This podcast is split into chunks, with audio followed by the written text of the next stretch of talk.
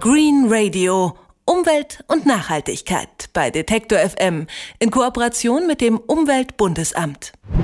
Die Strompreise haben in den vergangenen Jahren mehrmals für viel Ärger gesorgt. Zuletzt Anfang des Jahres, als viele Anbieter ihre Preise um durchschnittlich 12 Prozent angehoben haben. Das wäre nicht nötig gewesen, meinten damals Kritiker, denn der Strom selbst wird seit Jahren billiger und dieser Trend scheint sich fortzusetzen. Im Mai hat Strom an der Börse so wenig gekostet wie seit vier Jahren nicht mehr. Wie das kommt und warum für uns zu Hause der Strom trotzdem nicht billiger wird, diesen Fragen ist Hendrik Kirchhoff nachgegangen. Hallo Hendrik. Hallo Christoph. Wieso ist der Strom im Moment an der Börse für so wenig Geld zu haben? Ja, das liegt vor allem daran, dass das Angebot einfach so groß ist. Und das wiederum liegt an den erneuerbaren Energien. Die erzeugen nämlich mittlerweile so viel günstigen Strom, dass sie teurer produzierten konventionellen Strom vom Markt verdrängen. Das heißt, im Endeffekt sinken die Preise an der Strombörse. Derzeit sind sie so niedrig wie seit 2009 nicht mehr. Und zwar auch am sogenannten Terminmarkt, wo langfristige Stromlieferungen verhandelt werden. Da können sich die Stromversorger heute schon bis zum Jahr 2019 günstigen Strom sichern.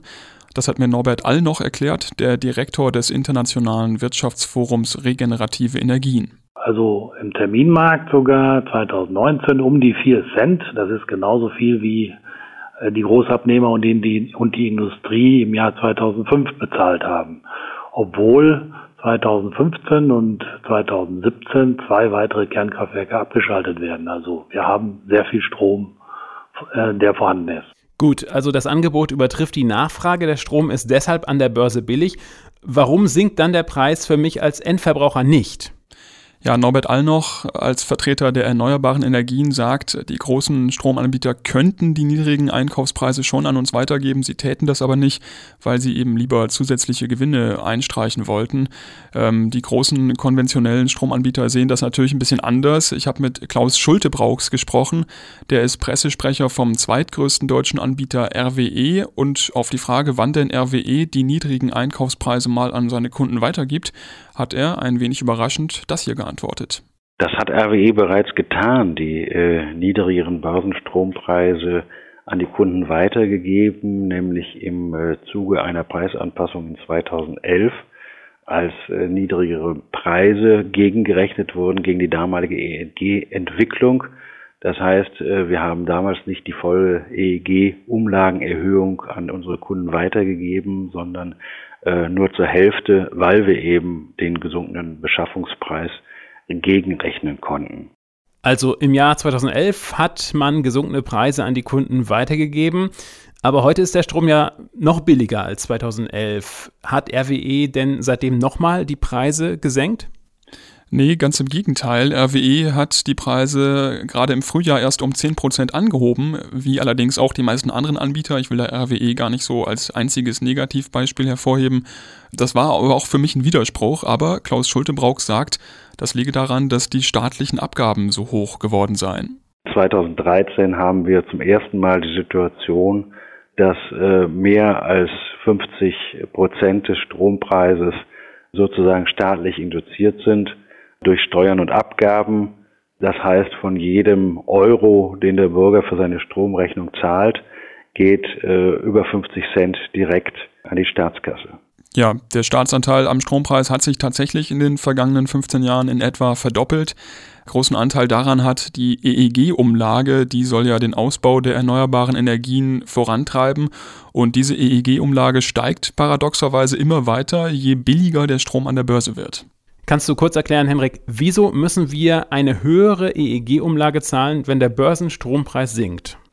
Ja, das liegt daran, dass Produzenten von grünem EEG-Strom, also zum Beispiel Windkraft oder Wasserkraft, einen gesetzlich äh, festgelegten, garantierten Preis für ihren Strom bekommen. Und dieser festgelegte Preis liegt deutlich über dem Börsenstrompreis. Es gibt also eine Differenz zwischen dem, was die EEG-Stromproduzenten garantiert bekommen müssen und was ihr Strom dann hinterher an der Börse einbringt. Und diese Differenz gleicht die EEG-Umlage aus. Also je billiger der Börsenstrompreis ist, desto größer wird diese Differenz und desto höher steigt die EEG-Umlage, die wir alle ähm, am Monatsende mit jeder Stromrechnung bezahlen.